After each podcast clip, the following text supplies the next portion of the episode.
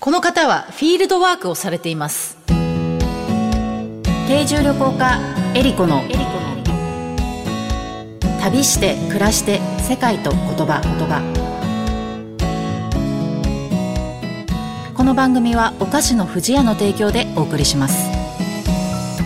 世界各地で現地の家庭に滞在をしている定住旅行家のエリコです。皆さんにとって旅は楽しむものですか？人生を見つめ直すきっかけでしょうか？私にとって旅は暮らすこと。この番組は世界各地およそ50カ国100以上の家族のもとで定住旅行してきた私エリコが実際に訪れ定住した国や地域の暮らしを言葉をキーワードにお話ししていく番組です。今回は言語学者の伊藤優馬さんをお迎えしての旅です。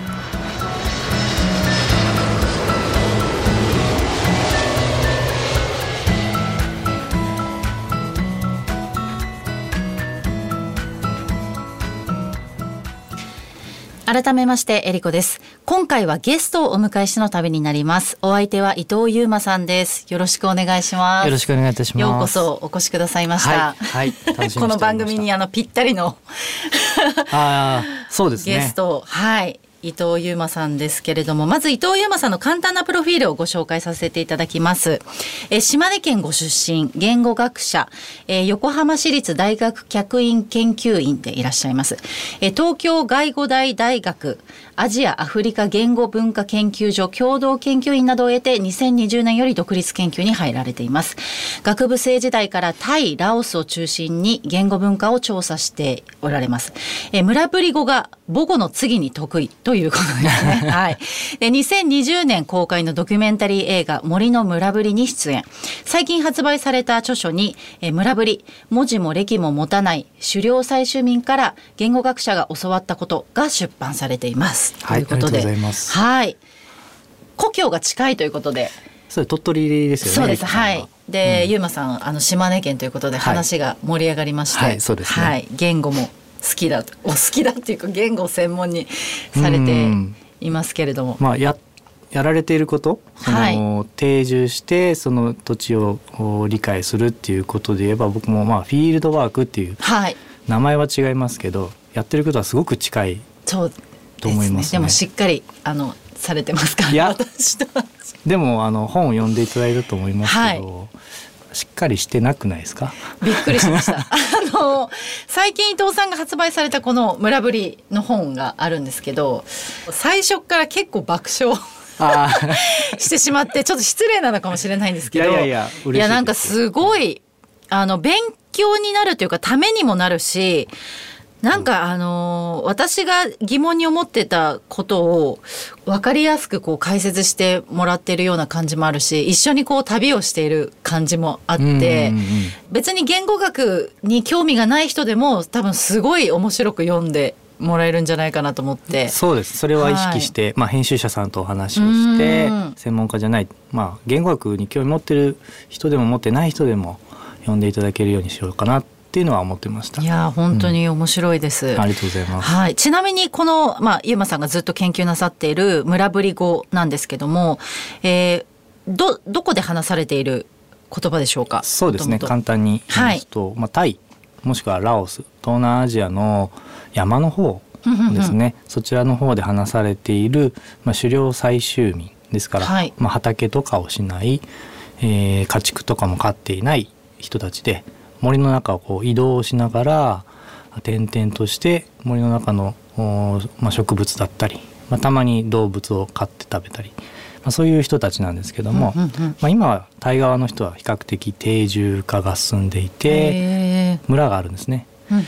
でそちらにこう邪魔しながら、まあ、僕は15年ぐらいですかね、あの現地に行って文字がないので現地に行って調査するしかないんですよ。はい、はいですから、まあ、エリコさんがやられているように現地に行ってそちらにまあお世話になりつつ、うんうんうん、一つの家族のところに泊まるんですか？それともいろんな家族のところに？結果的にいろいろな家族のお家にお世話になることもある多いんですけど、はい、まあ、家を自分で作っちゃってる建てちゃったっていう。ゆうまさんが？はい。今は村の中に自分の家があるんですか？家があるんで。はい、じゃあもうそうですね 日本にも家があっって向こうにも家があるっていうような感じなんですね。そうですね二拠点生活と 言ったらあれですけど。そうですね。まあ日本でもそのあまり定住を好んでなくて、はい。えーまあ一応住所は富山なんですけども、はい。寒くなったら暑いところに移動するとかっそうて。富山寒いので冬はちょっと入れないから、まあ実家の島根の山とかに今年の1月はいたりしました。ああ、そうなんですね。まあそういう感じなんです基本的にでもご自分もこういろんなところを転々と動いてらっしゃる方がうん。いいんですか？なんかそっちの方が楽性に合ってるそうそうそうえりこさんもそうじゃないですいやか私結構デブ症なんですよ実は。あそうなんあんまり外に出たくないタイプっていうか。どの口が言ってるっていうか。そうああのいろんなところを転々とするのが苦手なんでなので定住するんですよ一つの。家族のところに。だから旅行みたいにこういろんなところに行ってとかっていうのが結構苦手なんでフットワークが全然軽くないので。だから行く時は一気に移動してそこでずっととどまるって感じなんですよね。なるほど。はい。もうまさに定住旅行。そうなんです。でもゆうまさん結構あの盛んに動いてらっしゃるので、まあ縄文人的というかなんていうんですかね。あのまあそうかもしれはないはい動いど結構どう動いてらっしゃるなっていうイメージはあるんですけども。その辺こうグラデーションがありますね、はい旅行家というか、い、ろいろ動く人の中でも。そうですようんうんなねる。ほど。ちなみにこの番組自体がその旅と言葉をテーマにしたあの番組なんですけれども、あのーゆうまさんがこれまで、まあ、旅というか、まあ、うん。村ぶりのところに行かれて知った言葉と、まあ、印象に残ったエピソードみたいなのがあれば教えていただきたいんですが、そうですね。あの本の中にもおある紹介したものなんですけども、はい。とカラムドモアイっていう。カラムドモアイ。カラムドモアイっていう言葉があります、はい。どういう意味かというと、まあ、ああいつ次第だみたいな。その人次第だ。はいはい。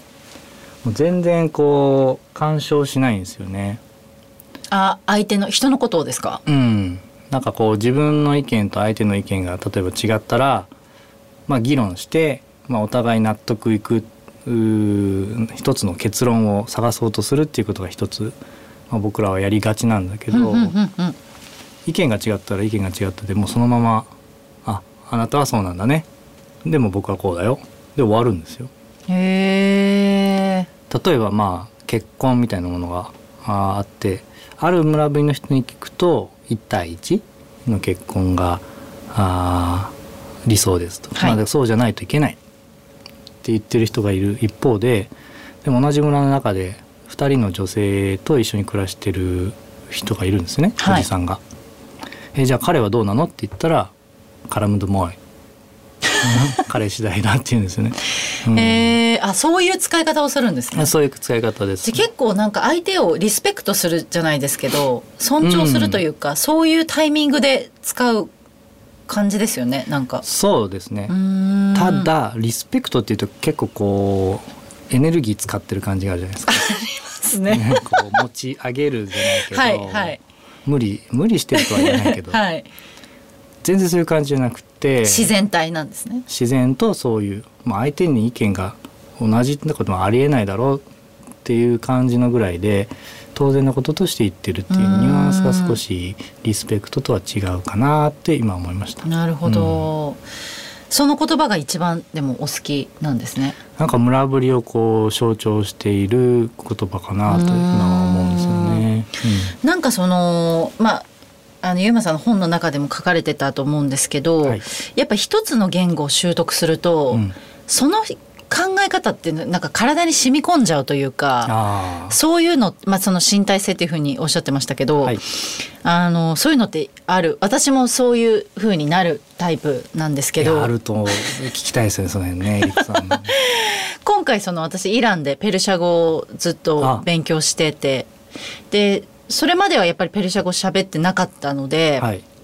そのペルシャ語の価値観ってやっぱりその村ぶり語の価値観みたいな感じでやっぱりあるわけで、うんうんうんそれってやっぱ今まで自分が持ってなかったその感覚というかうん考え方っていうか物へのその眼差しの一つだので、やっぱそれをし獲得してしまうんですよねやっぱり言語って。しまうって感じですよね。そうですねうん避けられない。そうなんですそうなんですだから多分その雄馬さんもこのねムラブリって全然この日本と違う生活をされてるじゃないですか、うん、そうすると結構ギャップというかこあのフィールドワークから戻られた時にあのどういうふうにそのアダプトしてらっしゃるというか、その日本の生活に馴染むのはなんか苦労されることとかあるんですか？最初の頃は結構ギャップがあったと思います、はい、かなり自分の中に内面化してしまっているので今現在当時のことが思い出しづらいんですけども、はい、本の方は思い出しながら書いてみてはいたんです。ああそれ難しいですよね、うん、結構もうあれ最初の時のことって書いてないわけですよね。そうですそうです。なのでまあ日記とかは書いているんですけども、はいはい、その日記っていうのはフィールドワークに行っている時に書くもので、うんうんうん、日本に帰ってきてからはあんまり書かないかったので、はい、でそのギャップに苦しむというかギャップを感じてるのは日本に帰ってきてからのことだと思うんですけどもそちらはあんまり残ってないんですよね。で記憶をたどろうにも今の自分が起点になるからまあ難しいなっていう部分があるんですけど、まあ、そのぐらいその変わってしまったっていうところは、まあ、今の自分をこう振り返るというか他の人ずっと一緒にこう横にいた人とかから見て、えー、なんかこう言われることが変わったとか、そういう人に聞くとちょっと分かったりすることもありますけどね。そうなんですね、うん、なんか私一番最初に会った時すごい印象的だったのが下駄を履いてらっしゃった、はい、ああ今日も下駄ですか？今日はセッタですね。あ、はい、そっか。それなんででしたっけ？靴下が苦手っていう靴下が履けなくなっちゃったんですよね履けなくなりましたねそれもやっぱり村ぶりでの生活を獲得して村ぶりに行ってる時の自分と日本に行ってる時の自分っていうのは結構パキッと分けてた時期があるんですね。はいはい。村ぶりに行く時はこの服を着る。日本にいる時はまあ革靴履いてとか。はい。でもそれをなんで分けてるんだろうって疑問に思った瞬間が多分大学院生ぐらいですかね。へ行ったり来たりするとその空港に行く時はなんかこうあそうですね、はい、変えてみたいな。で現地に着いたら変え変えてみたいな。うん、なんかそれもなんどうなんだろうと思ってでどっちかに合わそうと思ったんですね。そうなんですね。ですると村ぶりの村で革靴履いたりスーツ履くわけにはスーツ着るわけにはいかないので、うんうん、村ぶりの方の格好で日本で暮らすっていうことをまず試したでその延長でいろいろやっていったら、まあ、どんどん服が減ってて多分これも去年と同じ服。あそうなんですね。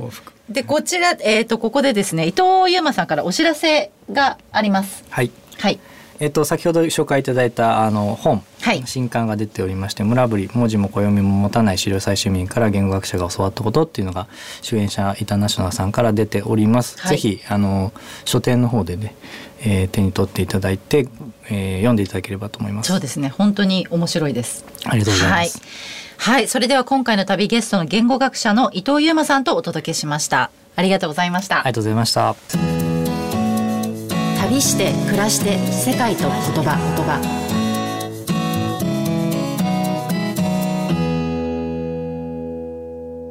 ここでお知らせです。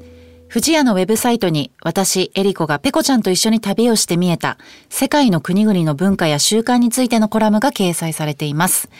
富士屋のウェブサイトのトップページから、ペコちゃんの森のバナーをクリックして、エリコペコちゃんの旅の記事にお入りください。ペコちゃんの森ウェブサイトは、富士屋ファミリー文化研究所が行う様々な活動を楽しくご覧いただけるご報告の場であると同時に、お客様とのコミュニケーションの場としても活用していただけるサイトで、毎月定期更新しています。エリコペコちゃんの森のコラムの他にも、長野県黒姫にあるペコちゃんの森の様子や、森林整備活動のご報告、スマイルをテーマにした川柳の募集、オリジナル壁紙カレンダーがダウンロードできるコーナーなどもあります。ぜひ、藤屋のウェブサイト、ペコちゃんの森を覗いてみてください。